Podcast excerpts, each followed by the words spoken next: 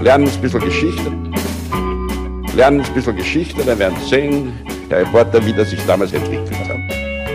Wie das sich damals entwickelt hat.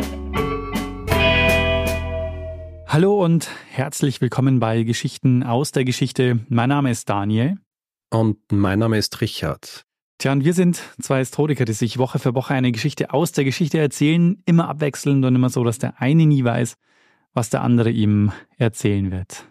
Genau so ist es. Und Richard, weißt du was? Ja. Wir sind Nein. angelangt bei Folge 433. 433. 433 bei Issos Keilerei. Ganz genau. Die Folge, auf die schon alle warten, schon seit, äh, seit ewigen Zeiten. Heute ist es soweit. Oder, ja. oder Rom schlüpft aus dem Ei. Man weiß es nicht. Oh je. Dafür. Na, 333 war vor 100 Folgen. Ganz genau. Schon weißt ganz du noch, lang. über was wir da gesprochen haben? ja, das weiß ich noch. Ähm, das war nämlich die Folge, die, glaube ich, immer noch wahrscheinlich eine der ähm, am meisten gehörten Folgen ist, nämlich die zur mhm. Bibliothek von Alexandria oder überhaupt Alexandria. Also Alexandria insgesamt, ja. Genau, da habe ich nämlich eingeleitet quasi mit 333 und dann äh, aber weitergemacht mit Alexandria. Äh, habe teilweise auch äh, böse Zuschriften erhalten mhm. deshalb, ja? dass ich nicht 333 gemacht habe. dass ich so anti-Militärgeschichte ähm, sei. aber Richard, das ist... Ergibt natürlich keinen Sinn, aber... Zwei Jahre her. Ja. Mhm. Inzwischen, lass uns nicht in der Vergangenheit schwelgen, äh, beziehungsweise doch noch mal kurz. So. Weißt du noch, worum es letzte Woche ging? Äh, ja, du hast eine hervorragende Geschichte über Angostura Bitters erzählt. Also im Grunde über einen Arzt, den Siegert, der über Umwege zum Erfinder der Angostura Bitters wurde. Ja, richtig. Hast du dir inzwischen einen Old Fashioned gemacht, Richard? Äh, tatsächlich äh, habe ich mir keinen Old Fashioned gemacht, aber heute vielleicht. Sehr gut. Heute vielleicht. Ähm, letzte Woche, als du mir das erzählt hast, was habe ich? Hm, aber ich glaube, ich habe irgendeinen Cocktail dann am Wochenende gemacht mit Angostura Bitters. Was ich ja übrigens bei der letzten Folge, als wir über meinen Lieblingscocktail oder meine Lieblingscocktails gesprochen haben, vergessen habe. Ich habe gesagt, Scorpion Reef ist momentan einer meiner Lieblingscocktails und der enthält auch Angostura hm, Bitters. Verstehe. Ja, das habe ich äh, nicht dazu gesagt. Also den kann ich da mal machen. Sehr gut. Ich habe äh, übrigens auch äh, Unsinn erzählt. Und zwar habe ich ja erzählt, dass man zum Beispiel ja Bier einfach so trinkt. Aber natürlich, Biermischgetränke äh, gehören mit zu den beliebtesten Biergetränken, wie zum Beispiel Radler. Das ja. habe ich natürlich nicht bedacht. Ja. Ich trinke im Sommer auch gerne einen Tongo. Was ist das? Ähm, das ist einfach äh, Pilz mit äh, ein bisschen Grenadinensirup. Ha, nie gehört. Aber? Sehr gut. Also auch eine Art Radler, aber mhm. so französischer Radler halt. Ah. Ach, das heißt französischer Radler? Also ich nenne es halt französischer Radler, weil ich dieses Tongo in äh, Südfrankreich kennengelernt habe. Mm, verstehe. Hm. Ähm, ja, also habe ich noch nie gehört, aber ja, können wir dann. Äh, als Tipp für den Sommer dann. Sehr gut. Da würde ich sagen, Richard, äh, gibt es noch was, was du zur letzten Folge anmerken wollen würdest oder gibt es noch irgendwas, was du an hausmeisterlichen Themen für uns dabei hast? Mm, nein, ich äh, würde jetzt einfach gerne eine Geschichte erzählen. Wunderbar dann halte ich dich nicht länger auf, sondern lehne Sehr mich gut. zurück und lausche deinen Worten. Hervorragend. Daniel, du erinnerst dich vielleicht, in der letzten Folge, die ich gemacht habe, habe ich mit einem Zitat gestartet und ich werde das auch jetzt tun. Mhm. Es ist eigentlich aus einem Lied und zwar geht es so. Im Schneppenbacher Forste, da geht der Teufel rum, die Bumm, der Hals voll schwarzer Borste und bringt die arme Kaufleut um. Das ist die erste Strophe eines Lieds aus der Feder des berühmten deutschen, später der US-amerikanischen Schriftstellers äh, Karl Zuckmeier. Hm. Und geschrieben wurde dieses Lied für ein, für ein Drama, das in weiterer Folge großen Einfluss auf die Rezeption dieser Person haben sollte, die dem Stück dann auch den Namen gab ja, oder gibt. Das war so erfolgreich, dieses Stück, dass schließlich dann ein Spielfilm produziert wurde auf Basis eben, oder die Basis dessen war dann dieses Drama in den Hauptrollen Kurt Jürgens und Maria Schell. Mhm. Und in diesem Film wird der Protagonist als so eine Art deutscher Robin Hood dargestellt, der von den Reichen stiehlt, um den Armen zu geben. Und die Figur um die es geht, die ist nicht frei erfunden, sondern hat eine historische Basis. Eine historische Basis, die im Fall des Stücks von Zuckmeier und auch in all den späteren Nacherzählungen mehr oder weniger, wie soll ich sagen, außer Acht gelassen wurde ja, und dafür gesorgt hat, dass diese Person auch heute noch mit einem gewissen Wohlwollen betrachtet wird mhm. und nicht nur Museen, sondern auch Wanderwege, Hotels, Restaurants und zumindest ein urzeitliches Meerestier nach dieser Person benannt sind. Daniel, wir werden in dieser Folge über Johannes Bückler sprechen. Mhm der zu Beginn des 19. Jahrhunderts als Räuber Berühmtheit erlangt hat. Besser bekannt ist er allerdings unter einem anderen Namen.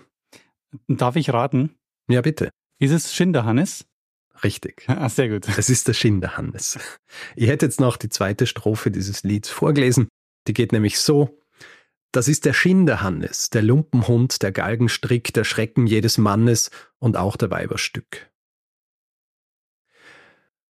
Daniel, die ganze Geschichte dieses Schinderhannes beginnt um das Jahr 1779 in einem kleinen Dorf namens Mielen im Taunus.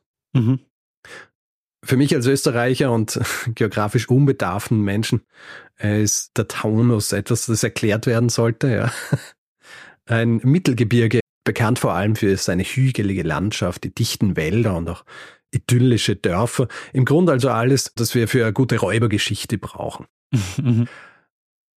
Ich habe vorhin gesagt, die Geschichte beginnt um das Jahr 1779 und das hat damit zu tun, dass wir nicht genau wissen, wann Johannes Bückler tatsächlich geboren wurde. Ähm, laut seines Biografen Mark Scheibe, mehr zu Mark Scheibe und seiner Arbeit später noch, liegt das wahrscheinlichste Geburtsdatum aber im Herbst 1779. Sein Vater, ebenfalls Johannes Bückler, verdingt sich als Tagelöhner, als Scharfrichterknecht und vor allem als Abdecker. Weißt du, was ein Abdecker ist? Ähm, ein Abdecker, das hat was mit, ähm, kann es sein, dass der für Begräbnisse zuständig ist oder solche Dinge? Auf eine Art. Begräbnisse von Tieren. Ah, okay, verstehe. Ja, so will. Also ein Abdecker bezeichnet im Mittelalter und auch in der Neuzeit jene Personen, die fürs Beseitigen toter Tiere zuständig waren. Also eine Arbeit, die wichtig war, weil tote Tiere schnell mal Krankheiten verbreiten haben können und damit die öffentliche Gesundheit gefährden. Und so ein Abdecker, der hat dann auch die Aufgabe gehabt, diese Tiere zu verwerten. Diese Kadaver, also Haut, Knochen, Fett etc., diese Dinge wurden ja auch verwendet, wie zum Beispiel für Leder oder Leim oder Dünger. Und bevor all diese Dinge verarbeitet werden konnten, musste so ein Tier aber gehäutet werden. Mhm. Und das ist etwas, das man als Schinden bezeichnet. Ah, okay, verstehe. Das heißt, er war auch ein Schinder. Das Ganze war natürlich mit jeder Menge Gestank verbunden, nicht zuletzt, weil alles, was nicht verwertet wurde, dann entweder vergraben oder auch verbrannt wurde. Deswegen waren diese Abdeckereien oft außerhalb der Dörfer angesiedelt.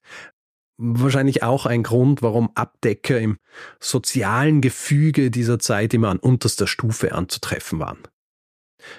Die Mutter von Johannes Bückler, Anna Maria Bücklerin, wie sie genannt wurde, die verrichtet manchmal so kleine Dienste wie Spinnen oder Stricken, um ein bisschen was für die Familie dazu zu verdienen.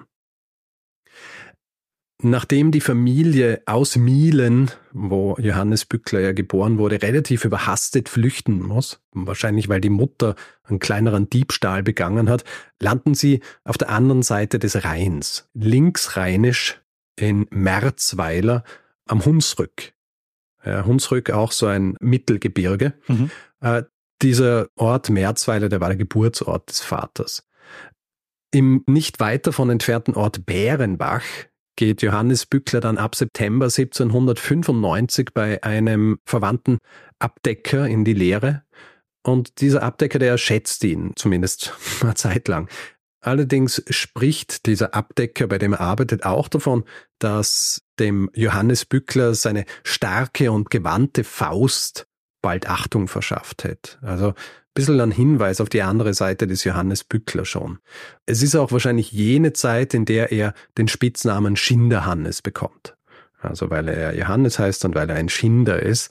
Was als nächstes passiert, das ist jetzt so ein bisschen ein Vorgeschmack auf den, den Rest seines Lebens. Er ist ja jetzt 16 Jahre alt. Er bestiehlt seinen Lehrmeister, Sechs Kalbfälle steht da ihm und Bückler kommt damit zum ersten Mal mit dem Gesetz so richtig in Konflikt und er wird deswegen auch Ende 1795 zu 25 Prügeln verurteilt. Eine Strafe, die auch in der Öffentlichkeit durchgeführt wird.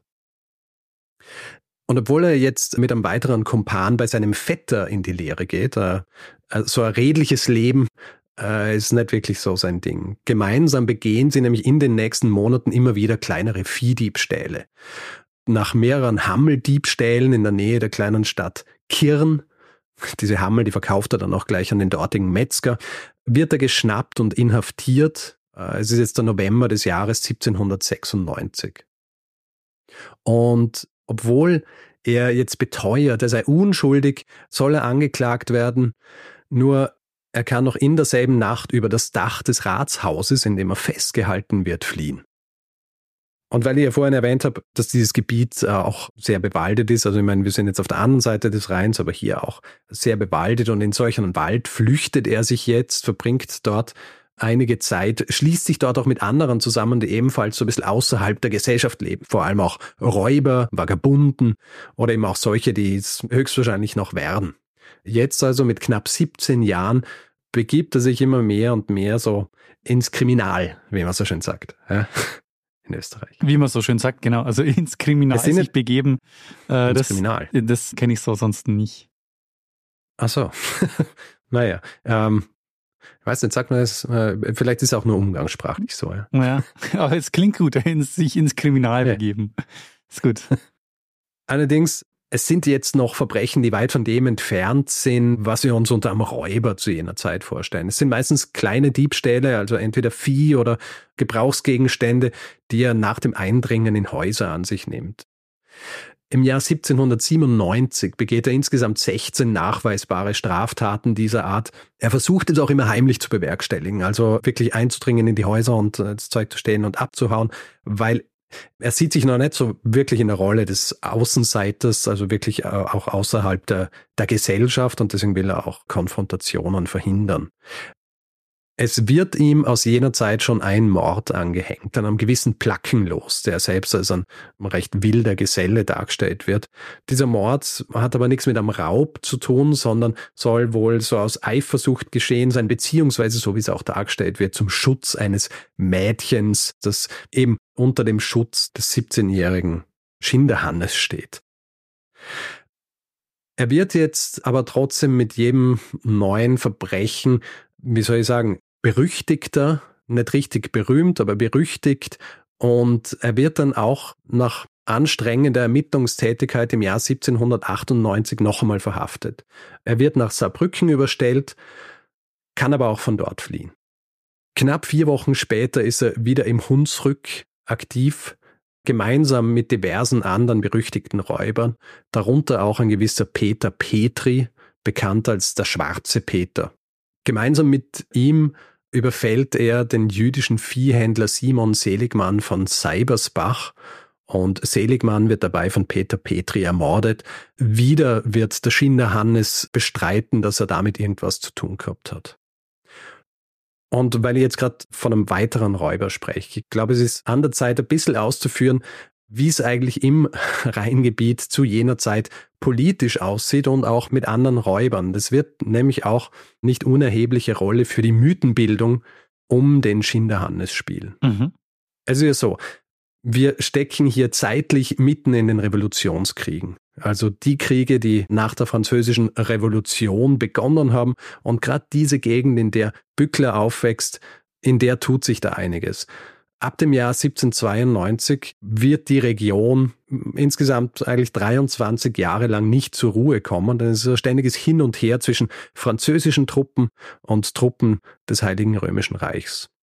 Am linken Rheinufer zum Beispiel ändern sich die Herrschaftsverhältnisse über Jahre fast im Wochenrhythmus. Und im Jahr 1796 erlebt diese Gegend dann schließlich einen Feldzug, der bleibenden Eindruck hinterlassen sollte nach einem Jahr Waffenstillstand zwischen den französischen Truppen links vom Rhein und jenen des Heiligen Römischen Reichs rechts vom Rhein, angeführt durch niemand geringeren als den Feldmarschall Erzherzog Karl, Bruder des Kaisers, treffen diese Massen an Soldaten im Jahr 1796 jetzt aufeinander. Es sind beinahe 100.000 kaiserliche Soldaten, es sind über 20.000 Soldaten unter dem Kommando von Prinz Ferdinand von Württemberg und auf der anderen Seite sind die Franzosen mit beinahe 80.000 Mann. Mhm.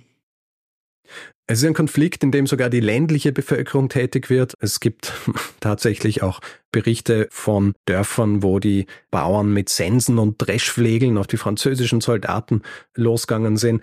Es ist wie viele dieser Konflikte zu jener Zeit ein sehr verlustreicher Konflikt. Wie so oft auch haben wir nicht genaue Zahlen, wie viele das sind, aber das Ganze endet dann ohne einen richtigen Gewinner. Die Franzosen werden schließlich auf die linke Seite des Rheins zurückgedrängt. Das Land allerdings, das ist großflächig verwüstet. Etliche Menschen verlieren ihr Leben, auch durch relativ willkürliche Aktionen der französischen Soldaten. Die Gegend links vom Rhein, die wird dann im Zusammenhang mit einem anderen Friedensvertrag tatsächlich auch Frankreich zugesprochen, also von Frankreich annektiert.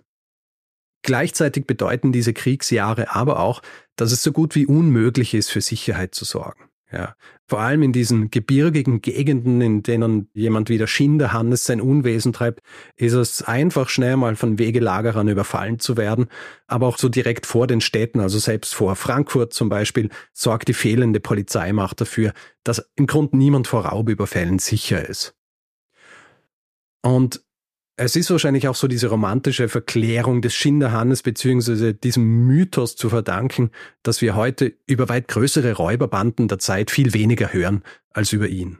Während sich Bückler nämlich noch in erster Linie mit so Dingen wie Felltuch oder Viehdiebstahl beschäftigt, gibt es andere Banden, die bereits viel größer angelegte Raubüberfälle durchführen.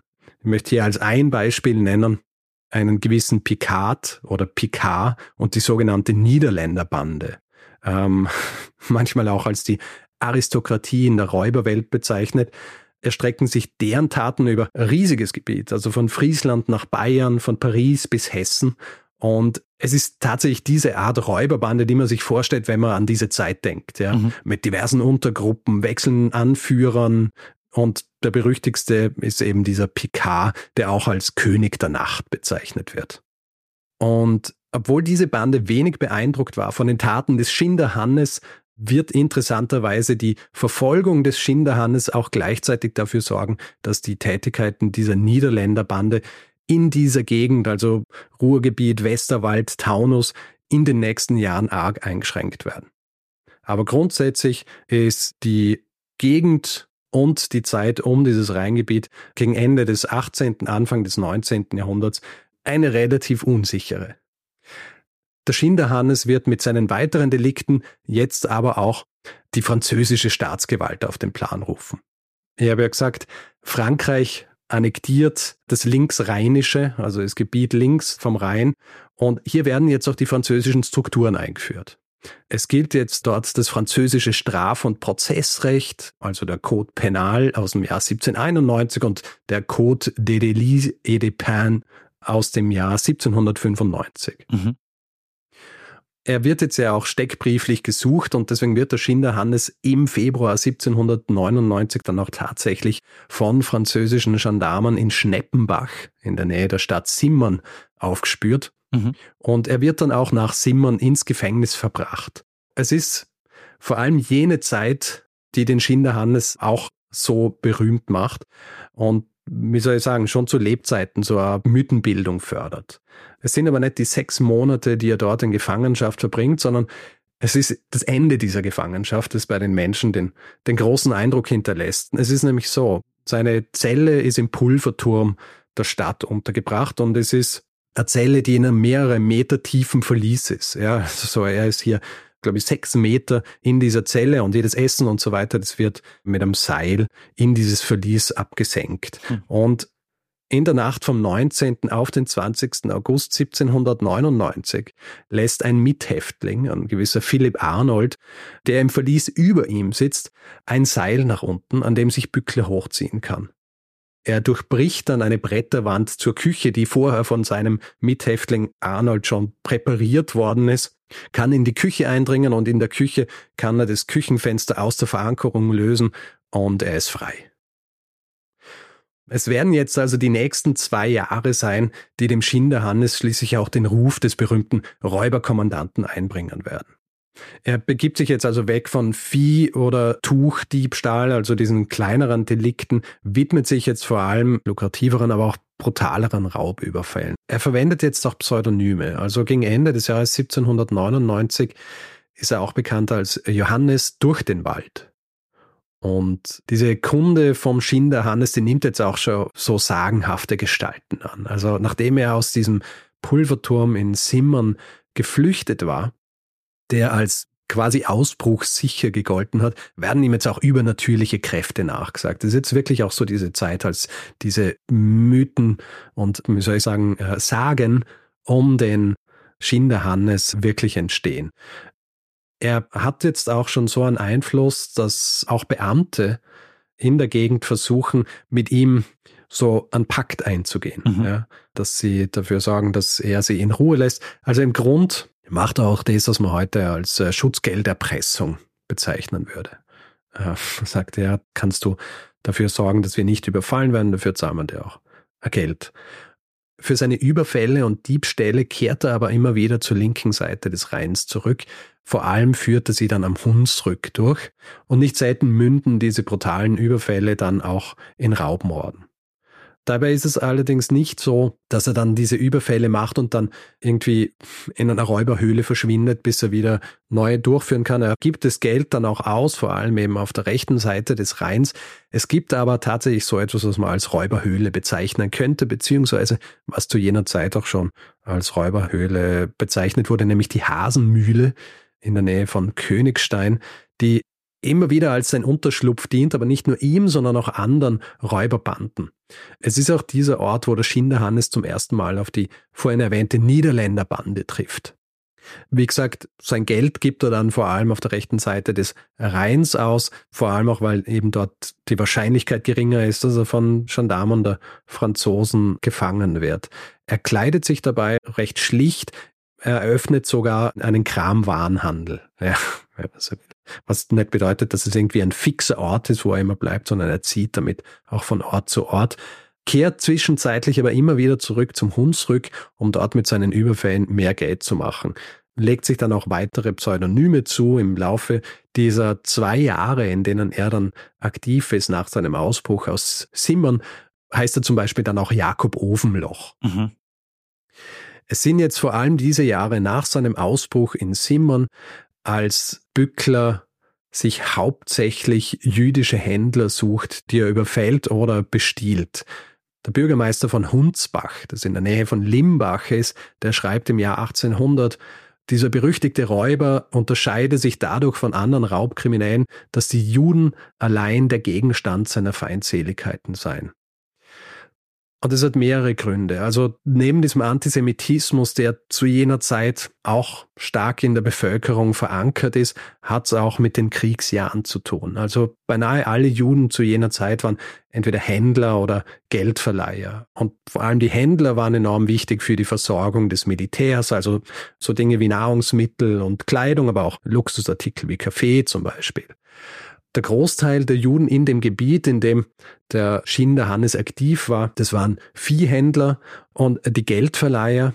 Das waren die, die vor allem für die Gemeinden und die Städte zu jener Zeit wichtig waren. Und die Städte und Dörfer dieser Gegend, die leihen sich sehr viel Geld von den Geldverleihern, weil sie eben sehr viel Geld benötigen, zum Beispiel auch, um die ganzen Soldaten zu versorgen, die in diesen Jahren in diesen Gegenden sind die Tatsache, dass zumindest bis 1798 Dort wird dann links vom Rhein durch die Franzosen dieser Umstand geändert, aber dass bis dorthin der Immobilienbesitz für Juden verboten war, bedeutet auch, dass sich in der Bevölkerung so dieser Glauben festigt, dass alle Juden auf riesigen Bargeldreserven sitzen würden. Ja. Mhm.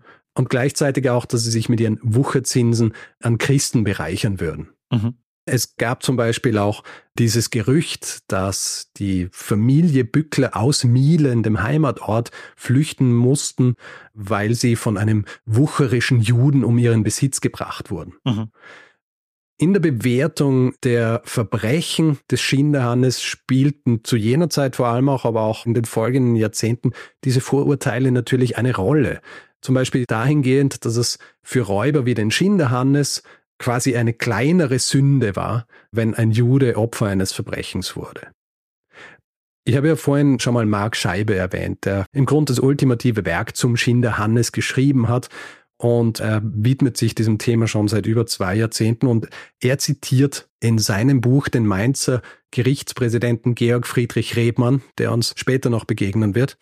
Der sagt folgendes, so, Regenten, bildet ihr in euren Staaten selbst Missetäter, eure Räuber, eure Mörder, indem ihr geflissentlich die Aufklärung eures Volkes verhindert. So bevölkert ihr selbst eure Hochgerichte mit Leichnamen, indem ihr gelassen bleibet, wenn christliche Pfarrer oder Schullehrer mit angeerbter Dummheit oder religiösen Wahnsinn die Jungen und Alten mit Hass und Verachtung gegen fremde Religionsparteien anfüllen ziemlich konkrete Worte eigentlich. Ja. Äh, das Bemerkenswerte hier ist aber auch, dass Bückler bei seinen diversen Raubzügen immer wieder mal jüdische Spießgesellen hat. Äh, ja, also zum Beispiel verübt er einen Überfall auf eine Turn- und Taxis-Oberposthalterei in Würges. Und da hat er auch Kumpanen, die Juden sind. Er hat auch jüdische Hehler. Also ihm war ziemlich egal, mit wem er Umgang hat nicht aufgrund seiner Aufgeklärtheit höchstwahrscheinlich, sondern weil in erster Linie einfach der Umsatz stimmen muss. Und dazu hat er sie eben gebraucht. In der Verklärung seiner Taten durch die Bevölkerung, da spielt es schon eine große Rolle, dass seine Opfer in erster Linie Juden waren, weil es wahrscheinlich auch zu einer milderen Beurteilung seiner Gräueltaten geführt hat. Lange Zeit gab es in der Forschung so gut wie keine Studien, die sich mit dieser Opferseite des Schinderhannes auseinandersetzen. Also eine sehr späte Ausnahme ist hier der Text von Zilli Kaspar Holtkotte aus dem Jahr 1993. Und in diesem Text wird spezifisch auch auf die jüdischen Opfer des Schinderhannes eingegangen. Und sie schreibt als Fazit dieser Studie, bis zur endgültigen Konsolidierung der französischen Herrschaft im Linksrheinischen, also 1801 und 1802, waren die Juden außerordentlichen materiellen, sozialen und psychischen Belastungen ausgesetzt, die zwar von einer Banditengruppe ausgingen, aber von der Landbevölkerung insgesamt getragen und gefördert wurden. Vor allem ab 1800 werden diese Überfälle durch Bückler auch immer dreister bzw. größer angelegt und auch brutaler. Also ihr habt den Oberposthalterei-Überfall in Würges erwähnt.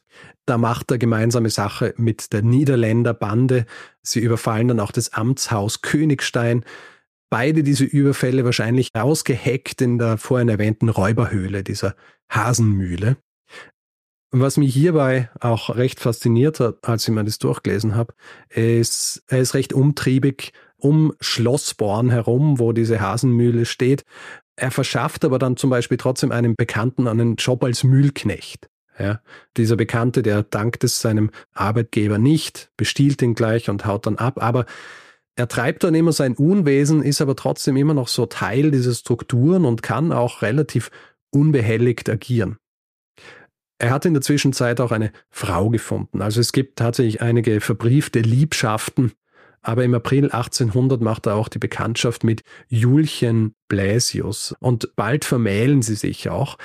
In dem Stück von Zuckmeier spielt sie einen wichtigen Part, aber natürlich ist das Ganze sehr romantisiert. Tatsächlich verbringen sie die meiste Zeit zuerst einmal in Bingen. Bückler verlässt sie immer wieder, um auf Raubzüge zu gehen, kehrt dann wieder zurück und dann übernimmt sie auch seinen Kramladen, zieht damit von Ort zu Ort. Manchmal ist sie auch mit ihm unterwegs, äh, zieht dazu Männerkleidung an, also ist wirklich auch bei Raubzügen dabei. Zum Beispiel ist sie im November 1800 auch bei einem Überfall auf den Juden Isaac Sender und dessen Frau direkt in deren Haus dabei. Und der Schinderhannes, der ist jetzt auch schon so bekannt, dass teilweise andere Räuber seinen Namen verwenden wenn sie Überfälle durchführen. Und er ist jetzt auch schon so bekannt, dass sogar Napoleon Bonaparte über ihn unterrichtet wird, und zwar hm. im Dezember 1800. Und er sendet dann schließlich im Dezember 1800 eine Weisung an seinen Generalregierungskommissar Jolivet, linksrheinisch, zur schleunigen Arretierung und Bestrafung der Rädelsführer dieser Räuberbande. Tatsächlich ist der Schinderhannes zu jener Zeit eigentlich kein Räuberkommandant. Also er führt zwar diese Überfälle durch, aber im Grund jeder Überfall, da sucht er sich dann immer neue Mitstreiter und Mittäter. Aber es ist nicht so, wie man sich das vorstellt, dass äh, die alle irgendwo gemeinsam leben und dann auf diese unterschiedlichen Raubzüge gehen. Und die Bezeichnung des Schinderhannes als Anführer einer Räuberbande, vor allem auch in dieser Weisung, das wird wohl auch Einfluss auf diese Überhöhung des Schinderhannes haben. Also dieser Mythos, mhm. der ja vor allem auch angefangen hat, nachdem er es geschafft hat, aus dem Turm in Zimmern zu fliehen, der wird hierdurch verstärkt, nicht zuletzt, weil jetzt auch die Pariser Tageszeitungen auf ihn aufmerksam werden. Äh, schreiben etliche Artikel über ihn und dort wird wie soll ich sagen, da geht die Fantasie mit den Schreiberlingen höchstwahrscheinlich so ein bisschen durch. Ja, er wird da als Hauptmann einer teilweise 600 Mann starken Räuberbande bezeichnet, mhm. manchmal sogar als Baron. Hm. Die Tatsache, dass er jetzt also eine gewisse Berühmtheit in Paris hat, sorgt dafür, dass auch intensiver nach ihm gefahndet wird, er tötet dann nämlich auch im Zuge eines Raubmords den jüdischen Händler Mendel Löb in Sötern und der Fokus richtet sich jetzt mehr und mehr auf den Schinderhannes. Tatsächlich aber muss er sich trotz dieser intensiveren Fahndung noch nicht so wahnsinnig viel Gedanken machen, weil er findet in der Bevölkerung und vor allem auch bei Behörden, Beamten, auch Polizeidienern äh, ziemliche Unterstützung. Es ist jetzt aber auch schon so, linksrheinisch und rechtsrheinisch wimmelt's vor Soldaten und Gendarmen, die nicht nur wegen des Schinderhannes, sondern grundsätzlich auch wegen dieser anderen Banden in der Gegend sind und versuchen, das einzudämmen, weil es wirklich auch für die französische Regierung ein ziemlich großes Problem war, dass die Sicherheitslage hier nicht optimal war. Im Mai 1802 wird Bückler dann auch gleich mehrere Male von Soldaten kontrolliert an unterschiedlichen Orten, kann aber entweder durch so Vorgabe ein normaler Bürger zu sein, der hier nur seinen Kram verkaufen will, oder einfach durch Flucht entkommen. Am 31. Mai 1802 gelingt ihm das aber nicht mehr. Bei Wolfenhausen, also rechts vom Rhein, wird er von Soldaten aufgegriffen. Diese Soldaten die hatten ihn eigentlich schon am Tag davor der Stadt verwiesen. Und zwar, weil sie nicht wusst haben, dass es sich hier um den Schinderhannes handelt. Sie haben ihn aber in der Stadt gesehen, wollten ihn nicht in der Stadt haben, weil sie keinen Fremden in der Stadt wollten. Er nennt sich Jakob Schweikert und diesen Jakob Schweikert, den hatten sie am 30. Mai schon der Stadt verwiesen. Am 31. Mai läuft er ihnen wieder in die Hände. Er schafft es hier jetzt auch noch einmal vor ihnen zu flüchten, aus der Stadt raus. Nach einer halben Stunde läuft er aber einer weiteren Streife in die Arme. Er beklagt sich so ein bisschen bei ihnen, dass ihm zu Unrecht seine Waren abgenommen würden und diese Soldaten, die lassen sich aber nicht von ihm überzeugen. Sie nehmen ihn wieder zurück in die Stadt Wolfenhausen und er wird dann mitgenommen nach Runkel in der Nähe und dort werden seine Waren mit seinem Einverständnis versteigert und Bückler, der gibt jetzt vor, er will sich als Soldat im kaiserlichen Heer anwerben lassen. Mhm. Ja. Er reist dann tatsächlich mit einem österreichischen Werber nach Limburg und ein für ihn unglücklicher, für die Behörden dann sehr glücklicher Zufall sorgt schließlich dafür, dass er auffliegt. Ein ehemaliger Mitstreiter, nämlich ein gewisser Johann Georg Zerfass, der will sich dort auch einschreiben lassen. Er erkennt ihn und er verpfeift ihn. Und der Schinderhannes, der ist jetzt gefasst. Bückler wird am nächsten Tag nach Frankfurt am Main überstellt. Dort wird er verhört und dann, entgegen seiner Hoffnung, wird festgelegt, dass er nach Mainz, also ins französische Gebiet, ausgeliefert wird. Um den vielen Schaulustigen, die es tatsächlich gibt, weil der Schinderhannes gefasst wurde, um denen zu entgehen, wird er am 15. Juni 1802 um 4 Uhr in der Nacht aus der Stadt gebracht. Also bewacht von 30 Soldaten der städtischen Garnison und acht französischen Gendarmen zu Pferd, wird er vor die Tore der Stadt gefahren. Dort wird dieses städtische Kontingent abgelöst durch ein Mainzer Kommando, 20 Mann, ein Wachtmeister und acht Husaren. Und zusätzlich zu den Ketten, die ihm in der Stadt angelegt wurden, werden ihm jetzt auch noch französische Daumenschrauben angelegt. Es klingt jetzt nach so viel Aufhebens um diesen einen Mann. Tatsächlich zu jenem Zeitpunkt ist es nicht nur er, der nach Mainz gebracht wird, sondern auch Komplizen und auch deren Frauen, darunter auch Julchen, also seine Frau. Mhm. Die Ermittlungen in Mainz werden 16 Monate dauern. Also Bückler wird wieder und wieder verhört und er gibt sich hier auch sehr offen. Gibt viel zu, aber er gibt keine Morde zu. Gleichzeitig ist er auch nicht sehr zimperlich, wenn es darum geht, Mittäter zu verraten. Er tut es ohne Skrupel. Es landet äh, dann auch sein Vater im Gefängnis. Hm. Allein die Ermittlungsakten aus dieser Zeit, die werden schließlich über 3000 Seiten umfassen. Als dann der Prozess gegen ihn und seine Mittäter und Mittäterinnen am 24. Oktober 1803 im Akademiesaal des kurfürstlichen Schlosses in Mainz beginnt, das ist der größte Saal in Mainz, werden insgesamt 67 Personen angeklagt. Geleitet wird dieser Prozess von Georg Friedrich Rebmann, den ich vorhin ja schon mit seinem Zitat über den, über den Antisemitismus zitiert habe. Der Prozess ist ein Schauprozess. Äh, es ist vorher schon klar, dass Bückler und einige seiner Mitstreiter zum Tod verurteilt werden. Ich habe gelesen, dass schon bevor der Prozess startet, Einladungen zur Hinrichtung ausgeschickt werden. Und so ist es dann halt auch. Äh, nach vier Wochen Prozess, insgesamt werden über 230 Zeugen gehört, werden am 20. November zwei Angeklagte verbannt, vier werden zu Zuchthaus, und 16 zu Kettenstrafe verurteilt, also Gefängnis mit Kette am Bein. 20 Angeklagte werden zum Tod verurteilt und einer davon ist natürlich Bückler. Das Urteil, das wird am nächsten Tag vollstreckt.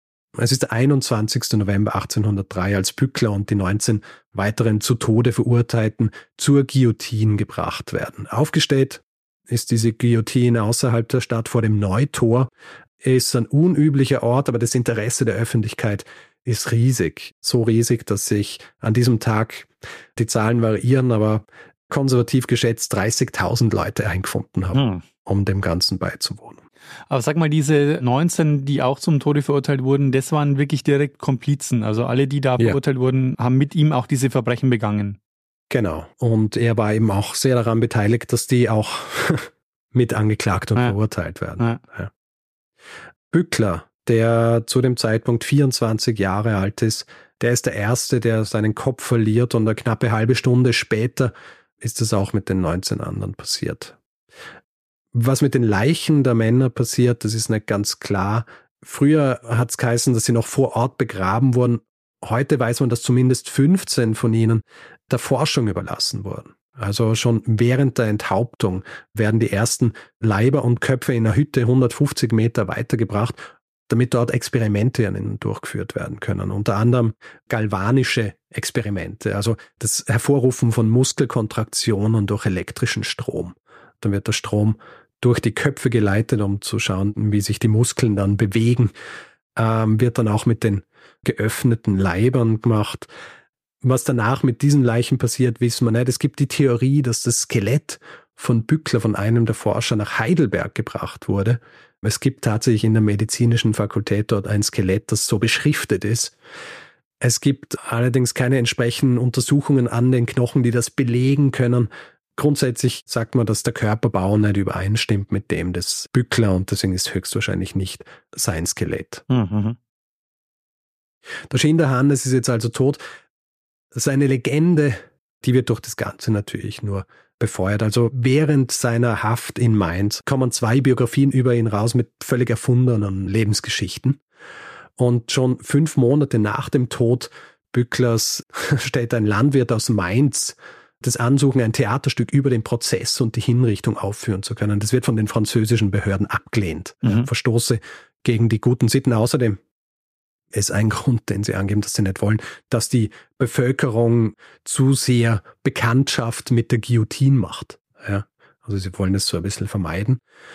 Am Land hingegen ist es kein Problem. Also im Jahr 1805 zum Beispiel wird in Königstein von einer fahrenden Schauspieltruppe ein, wie sie es beschreiben, schaurig lustiges Drama in sechs Akten über den Schinderhannes aufgeführt. Und in den über 200 Jahren seit seiner Hinrichtung ähm, wie soll ich sagen, gingen die Fakten und die Legende ziemlich getrennte Wege.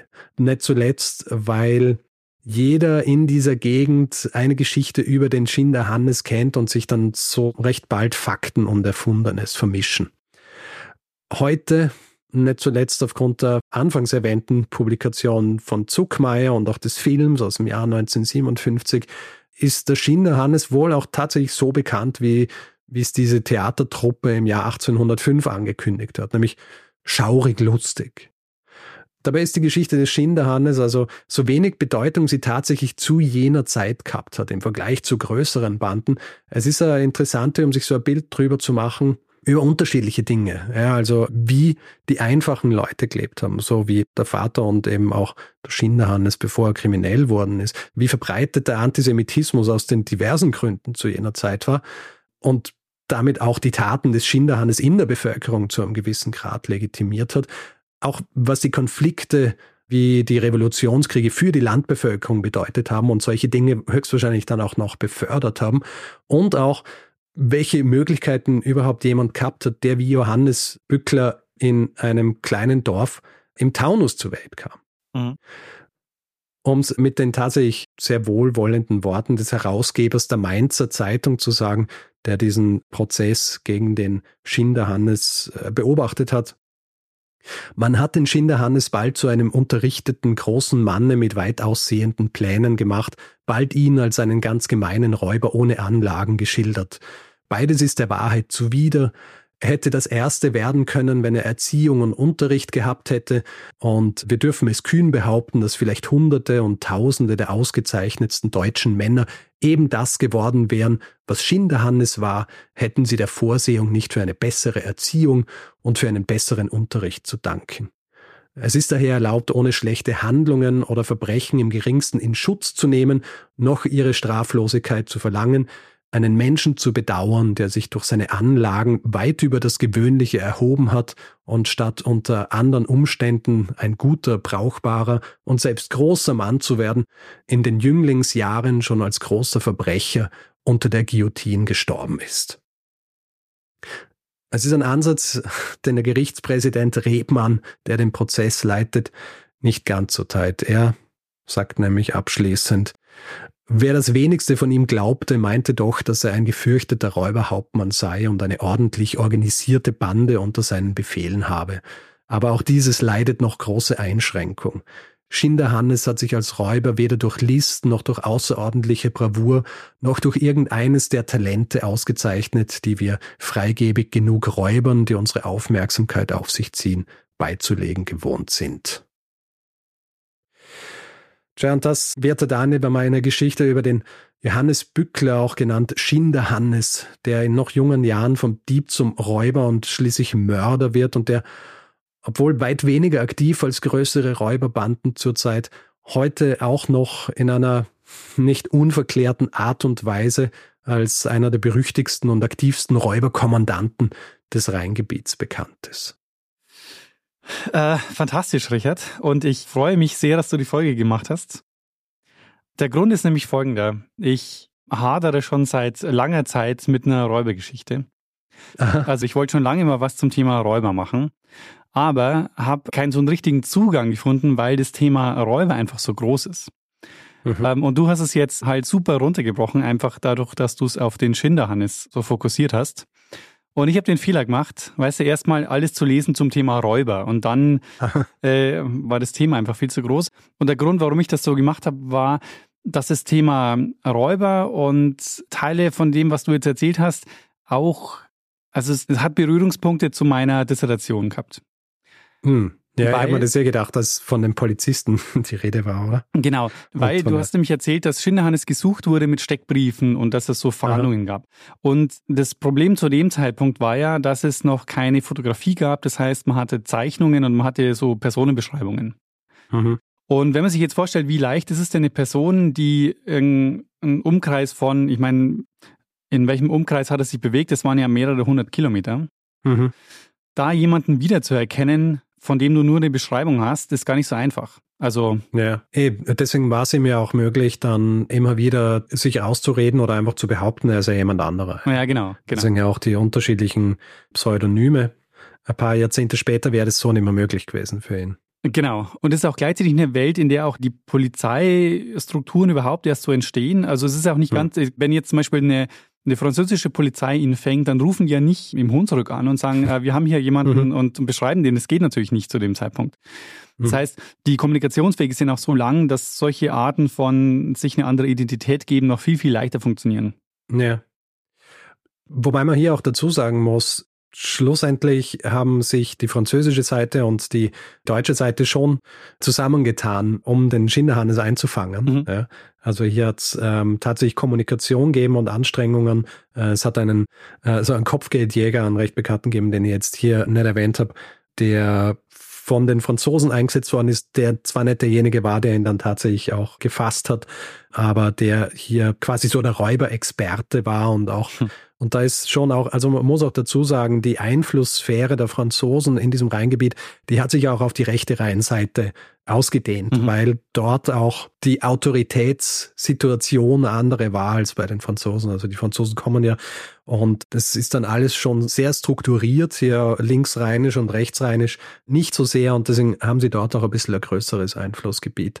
Aber ja, natürlich, so diese ganz praktischen Dinge, wie kann man jemandem vermitteln, dass die Person so und so aussieht und dass die gesucht wird und so weiter. Das ist natürlich zu jener Zeit sehr schwierig, vor allem weil es halt auch noch immer eine sehr chaotische Zeit war. Ja? Also äh, noch immer Zeit der Revolutionskriege, dann auch ähm, ja. der napoleonischen Kriege und äh, grundsätzlich eine sehr, sehr unsichere Zeit und ja, äh, du weißt dann auch nicht, wer ist für was zuständig. Ohne diese Identifizierungsmerkmale ist es dann halt auch schwierig, jemanden, jemandes habhaft zu werden, der von einem Format wie der Schinderhannes ist. Und wie du sagst, es ist politisch zu dem Zeitpunkt eine sehr unsichere Zeit. Und es ist, ähm, was noch dazu kommt, ist so eine soziale Komponente.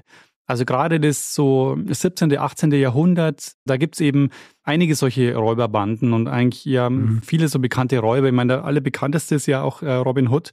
Und bei dem ist diese soziale Komponente ja noch sehr, sehr deutlich, weil bei dem geht's ja zumindest der Legende nachher tatsächlich darum, den Reichen was zu nehmen, um es den Armen zu geben. Ja.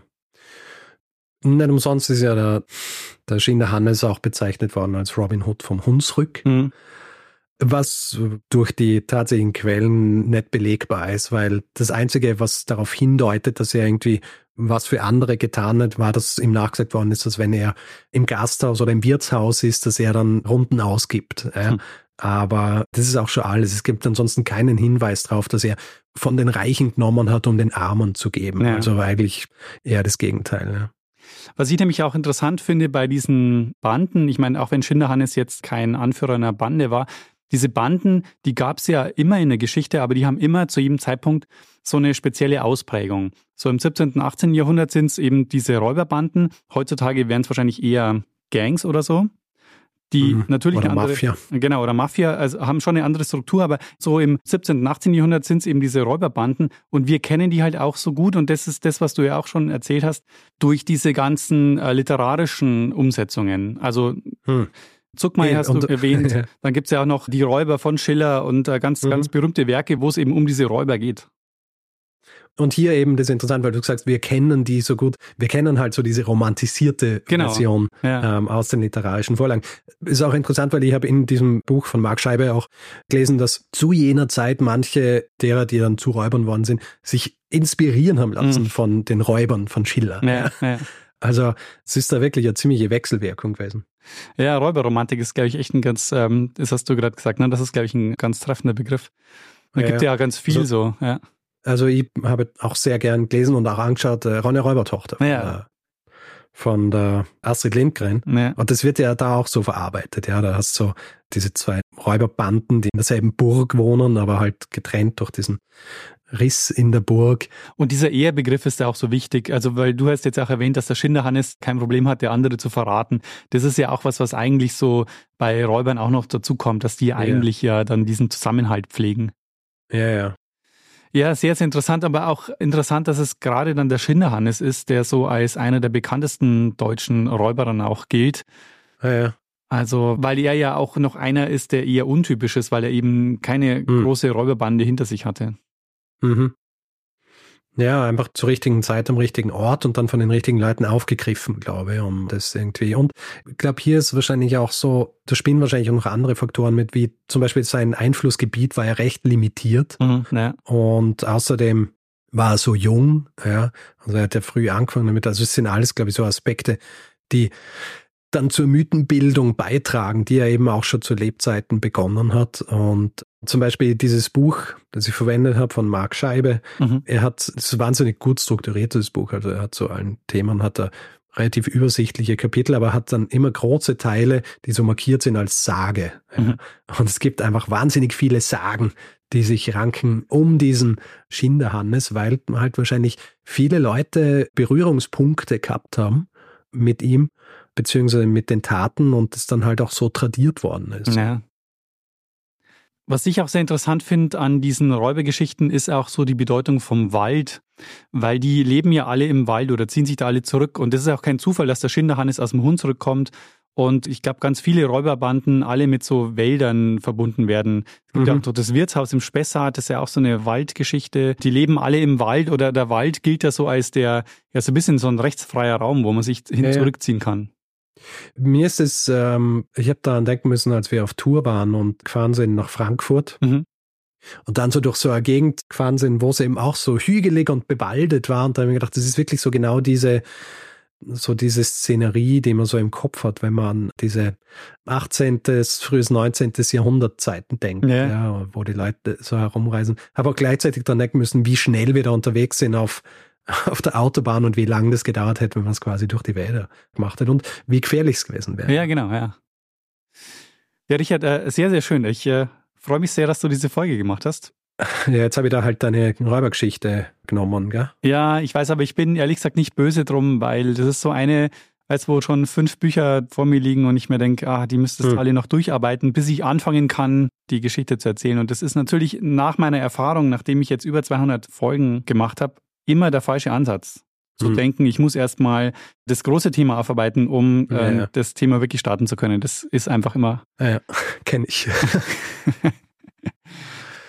Gut, mhm. ähm, vielleicht noch zur Literatur. Also Marc Scheibe habe ich jetzt schon einige Male erwähnt. Er beschäftigt sich wirklich, glaube ich, schon seit Jahrzehnten mit dem Schinderhannes. Dieses Buch ist Schinderhannes Nichtsnutz Pferdedieb Räuberhauptmann? Fragezeichen. Das ist 2015 schon in der sechsten Auflage rausgekommen, mhm. was recht außergewöhnlich ist für so ein relativ lokales Thema, aber er forscht auch noch immer weiter. Also äh, ich habe so gelesen, er macht Reisen nach Brasilien, in die USA, um dort auf weitere Quellen und so weiter zu stoßen, um dann das Buch noch zu erweitern. Hat es vor allem deshalb gemacht, weil er schreibt auch in der Einleitung, dass lange Zeit einfach die Geschichte vom Schinderhannes in der Forschung nicht sehr vertreten war. Dass es zwar Biografien gegeben hat, die aber mehr Hörensagen und auch nicht die meisten, wenn sie sich auf Fakten basiert haben, war es das Ermittlungsprotokoll, aber viele andere Dinge auch nicht, die er dann inkorporiert hat. Also es ist wirklich die kompletteste Schinderhannes-Biografie, die man finden kann. Weil du ja gesagt hast, dass diese, allein die Akten, die dann beim Prozess entstehen, sind irgendwie 3000 Seiten. Äh, sind mhm. die alle noch verfügbar? Also sind die alle erhalten geblieben? Äh, ich glaube, ja. Gibt's. Sind erhalten mit dem. Er weiß, man war französische Bürokratie. also. ja. Und auch noch erwähnt eben den Text von Zilli Kaspar Holt-Kotte, das heißt, Jud gibt dein Geld her oder du bist des Todes über die Banditengruppe des Schinderhannes mhm. und die Juden äh, erschienen 1993 in Ashkenaz, Zeitschrift für Geschichte und Kultur der Juden. Und zu guter Letzt auch Hinweise. Schinderhannes ist ja tatsächlich ein Name, den man kennt, aber relativ wenig. Also man kennt zwar den Namen, aber es ist irgendwie auch nicht so ganz klar, wer jetzt tatsächlich war. Deswegen einige Hinweise kriegt von Alexander, Katrin, Maximilian, Georg und Gerhard. Gerhard schon im Jahr 2018. Mhm. Also hoffentlich hört er überhaupt noch zu. Aber der Grund, dass ich es jetzt tatsächlich mache, ist, dass ich ja über Weihnachten bei meinen Eltern war und dann sind wir irgendwann im Wohnzimmer gestanden und ich habe so mit meinem Bruder Puzzle gemacht und meine Eltern sind irgendwie so gesessen und haben gelesen und dann ist mir aus irgendeinem Grund ist mir der Name Schinderhannes eingefallen und ich habe nicht wahnsinnig viel gewusst über ihn und habe dann irgendwie so gefragt und habe mir dann, wollte nicht nachschauen und meine Mutter ist dann zum Brockhaus gegangen und hat dort den Schinderhannes-Artikel dann vorgelesen. Da habe ich gedacht, ah, vielleicht ganz interessant, was über den Schinderhannes. Sehr gut. Dann, und wie, wieso ist es dir eingefallen? Hat es irgendwas mit dem Spiel zu tun gehabt oder mit dem Puzzle? Na, na, wir sind, weißt du, beim Puzzle, da stehst dann rum und dann quatscht über alles Mögliche und mhm. irgendwie ist es dann, ist mir der Name dann eingefallen und. Sehr gut. Ja. Ähm, Vielleicht habe hab ich meinen Bruder auch irgendwie beschimpft Und da bin Schinderhannes. Du Schinderhannes. und dann hast ja? du gesagt, du Schinderhannes, und dann hat er geantwortet, du Räuber Hotzenplotz. Und dann. äh, du wirst lachen, aber ich habe tatsächlich auch äh, ein bisschen nachgelesen über den Räuber Hotzenplotz, weil ich wissen wollte, ob es da irgendwie Inspiration oder sonst wie gegeben hat. Mhm. Äh, bei Ottfried Preußler basierend auf dem Schinderhannes. Habe aber nichts gefunden okay. diesbezüglich. Aber Räuber Hotzenplotz ist natürlich auch eine ganz eigene Geschichte mit seiner Pfeffer, ja, ja, mit seinem ja. Pfeffergewehr. Auch, ähm, ich weiß gar nicht, wie gut es gealtert ist. Also ich habe es als Kind habe ich es geliebt, aber ich habe es jetzt schon lange nicht mehr in der Hand gehabt. Hm. Aber ich habe übrigens auch Hinweise bekommen von Wolfgang, Susanne und Jacqueline. Ah ja, gut. Also haben wir jetzt gleich mehrere Hinweisgeber und Geberinnen abgedeckt hier. Genau. Sehr gut. Sollen wir Feedback-Hinweis-Blog machen? Ja, machen wir das. Gut. Wer Feedback geben will zu dieser Folge oder anderen, kann das per E-Mail machen. Äh, feedback at geschichte.fm kann es auf den diversen Social Media Plattformen tun, da heißt man Geschichte FM. Außer bei Mastodon, da gibt man am besten geschichte.social in einen Browser ein und landet dann direkt auf unserem Profil. Und wer uns reviewen will, Sterne vergeben und all solche Dinge, kann das zum Beispiel auf Apple Podcasts tun oder einfach grundsätzlich überall, wo man Podcasts bewerten kann. Wer uns nicht nur hören, sondern auch lesen möchte, hat die Möglichkeit, ein Buch zu kaufen. Das heißt Geschichten aus der Geschichte und ist erhältlich in äh, jedem gut sortierten Buchhandel. Merch gibt es unter geschichte.shop und wer diesen Podcast werbefrei hören möchte, hat da zwei Möglichkeiten. Die eine ist bei Apple Podcasts, da gibt es den Kanal Geschichte Plus zu abonnieren und bei Steady kann man sich den Feed kaufen für vier Euro im Monat. Da gibt es alle Infos unter geschichte.fm slash steady. Wir bedanken uns in dieser Woche bei Lars, Annika, Dirk, Sebastian, Steve, Florian, Nikola, Oliver, Christopher, Daniel, Sarah, Janosch, Carsten, Friedegard, André, Stefanie, Mitra, Martin, Fabian, Laura, Günther, Oliver, Simon, Lena Marie, Johannes, Harald, Kurt, Lorenz, Andreas, Oliver, Sofian, Bettina, und Thomas, vielen, vielen Dank für eure Unterstützung. Ja, vielen herzlichen Dank und danke an Lene Kiebel fürs Schneiden dieser Folge. Und dann würde ich sagen, Richard, machen wir doch das, was wir immer machen und geben dem einen das letzte Wort, der es immer hat. Richtig, nämlich Bruno Kreisky. Lernen ein bisschen Geschichte. Lernen ein bisschen Geschichte, dann werden Sie sehen, der Reporter, wie das sich damals entwickelt hat wie das sich damals entwickelt hat. Und manchmal. Ricardos, Ricardos. Ja, ich höre dich. Hörst du mich nicht? Ricardos, Ricardos. Du schreibst gerade. Aha, sehr gut. Ach so. Okay, ähm, ich höre dich nämlich so, nicht mehr. Ähm, die Verbindung ist da weg. Weiß nicht, was da los ist. Uh, Verbindung zeigt zwar noch an, established, aber ich höre dich nicht mehr. Ja. Huh. Dann, äh, ich leg mal auf und rufe dich nochmal neu an. Hallihallo? Na, jetzt höre ich dich wieder.